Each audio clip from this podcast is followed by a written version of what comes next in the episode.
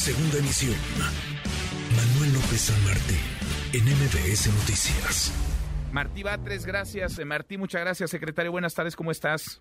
¿Cómo estás, mi querido Manuel López San Martín? Aquí a la orden, como siempre. Gracias, eh, muchas gracias, eh, Martí. Pues las redes sociales ¿Qué te digo que tú no sepas?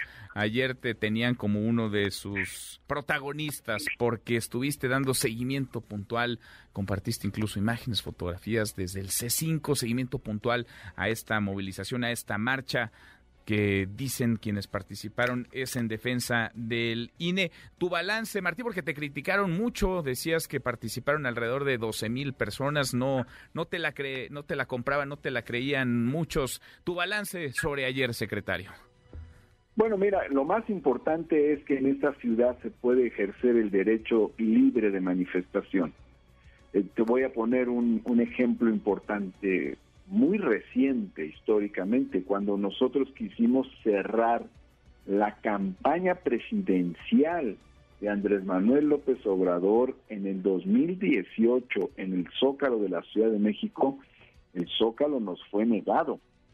Entonces no están lejos los tiempos en que se, se coartaba esta eh, libertad. Ahora el Zócalo está abierto para cualquier expresión, incluyendo a quienes se manifiesten en contra del gobierno de la ciudad o del gobierno federal. Hay libertad en la ciudad y no solo hay libertad, sino que además nosotros nos encargamos, es parte de nuestras tareas en la Secretaría de Gobierno, de garantizar que se dé ese libre ejercicio, ese libre derecho de manifestarse y trabajamos para que haya garantías, porque después hay muchos problemas a veces en algunas manifestaciones, entonces tenemos áreas de concertación para que no haya problemas, para que no haya conflictos y, allanamos el camino, ¿no? Ahora, por ejemplo, en el caso de, esta manifestación de ayer, eh, ellos dijeron hace días que este, se estaba obstaculizando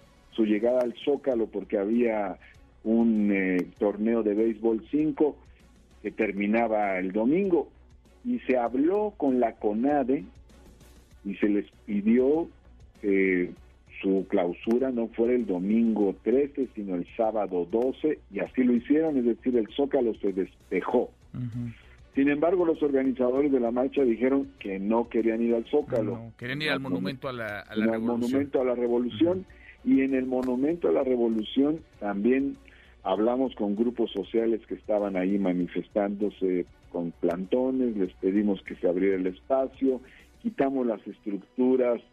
Personalmente a mí me lo pidieron algunos de los organizadores de la marcha, que pudiéramos quitar las estructuras que estaban ahí de un módulo de, la Secretaría de Bienestar Federal, se quitaron esas estructuras, es decir, se despejó todo el espacio para que pudieran realizar su movilización. Entonces, pues ayudamos mucho para que pudieran realizar su marcha eh, las personas que ayer realizaron esta movilización. Entonces dirías, hubo desde el gobierno de la Ciudad de México todas las facilidades para el desarrollo de esta Todas las facilidades, todas las garantías y desarrollaron su manifestación. Pacífica además, no, no hubo violencia, ¿no? No hubo nada de violencia el día de ayer. no hubo violencia, no hubo confrontaciones, en fin pues todo eso es importante para que cada quien quien quiere expresarse en la Ciudad de México lo pueda hacer yo este, eso es lo que más destacaría respecto a la marcha de ayer.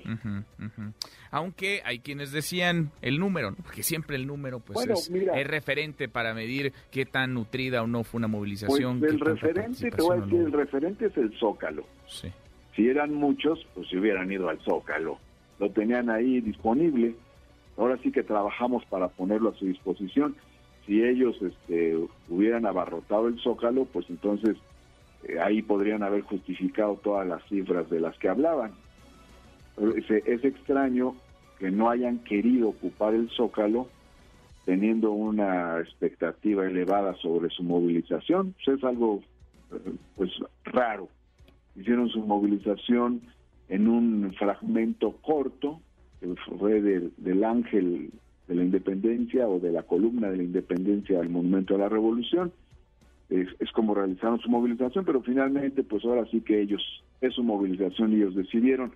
Pero si iban a ser muchísimos cientos de miles, etcétera, como afirman, pues se hubieran venido al Zócalo, el Zócalo lo hubieran llenado con, con 120 mil personas, el Zócalo hubiera estado bastante lleno.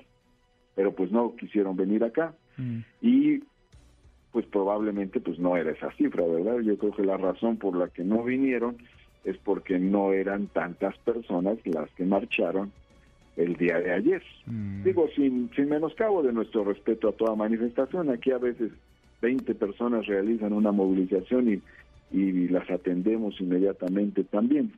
Se realizan en la Ciudad de México siete mil manifestaciones, casi siete mil manifestaciones al año, entonces pues todo el tiempo estamos trabajando en la atención de todo tipo de manifestaciones, pero como te digo, ellos mismos sabían que no iban a ser tantos como para haber llenado el Zócalo. Bueno, no eran tantos como para llenar el Zócalo, dices, no eran esos eh, decenas de miles o cientos de miles, pero tampoco eran 12 mil, ¿o sí? Esa se, digamos, nos quedamos con esa cifra de parte del gobierno de la ciudad o, pues mira, una actualización hay cifras muy diferentes, ¿no? Ahora sí que en relación con esta movilización se han dado muchas cifras y eh, pues son estimaciones, ahora nadie este, nadie los ha contado uno por uno, ¿no?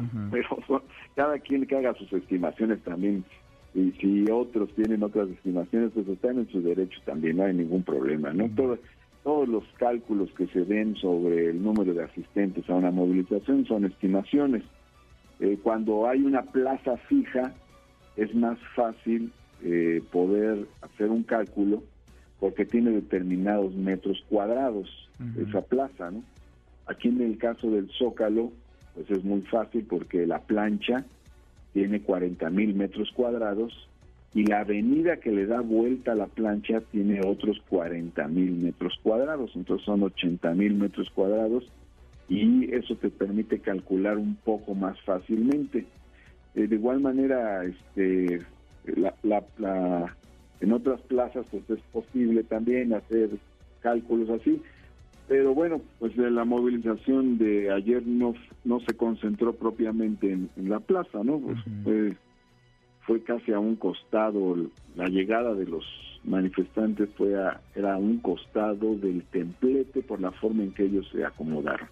Pero bueno, más allá del tema de, la asistencia o del número de asistentes, yo, yo te diría nada más sobre eso, son estimaciones, cada quien es libre de hacer sus estimaciones al respecto. Y por otro lado, eh, no fue una marcha del volumen que sus organizaciones afirman, pero finalmente pues toda movilización merece nuestro respeto y nuestras, nuestras atenciones para que se realice en un marco de libertades. Lo que sí me gustaría también comentar son un, par de cosas de contenido. Una, la más importante de todas es que la marcha del día de ayer estuvo convocada sobre la base de una falsedad, de una mentira que se estuvo repitiendo, que era... ¿Qué es cuál? Que el gobierno quiere acabar con el árbitro electoral, lo cual pues, es totalmente falso. La reforma que está planteada, la reforma que se está proponiendo, no busca desaparecer al árbitro electoral, lo que busca es cambiar la forma en que se integre el árbitro electoral. El árbitro electoral ha cambiado en la historia en su integración. Ha tenido una integración sobre la base de eh, designaciones del Poder Ejecutivo, fundamentalmente durante un periodo largo de la historia de México, y más recientemente sobre la base de las decisiones del Poder Legislativo. Actualmente quienes designan a los consejeros ciudadanos del, del INE pues son los partidos políticos a través de la Cámara de Diputados. Entonces, lo que se está planteando en esta reforma electoral no es desaparecer el órgano, el, el árbitro electoral, sino que el árbitro electoral sea elegido por los ciudadanos.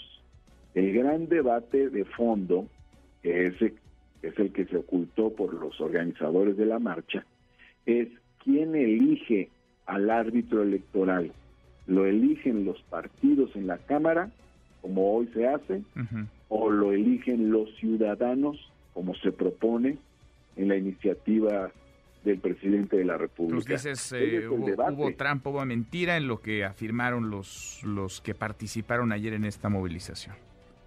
Sí, eso es, digamos, es una mentira, y no lo digo solo yo, hay, hubo varios editorialistas que hablaron sobre hechos, eh, convocó la movilización sobre la base de una falsedad.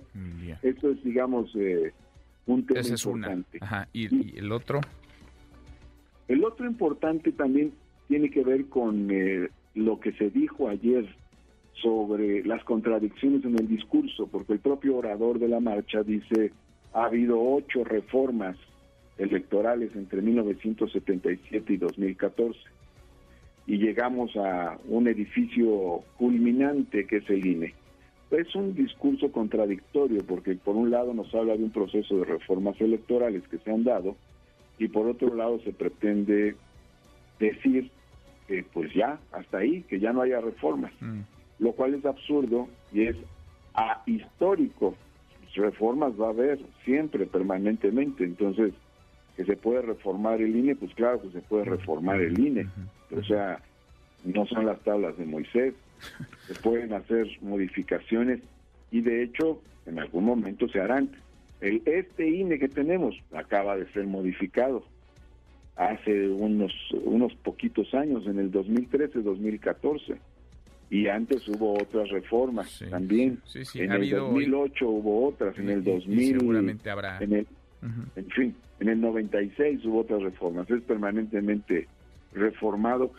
Y una afirmación que se hace es, dice, el orador de ayer dice en algún momento, no debemos regresar a la época en que el órgano electoral estaba alineado con el gobierno. Esa me parece una verdadera perla, porque en realidad este INE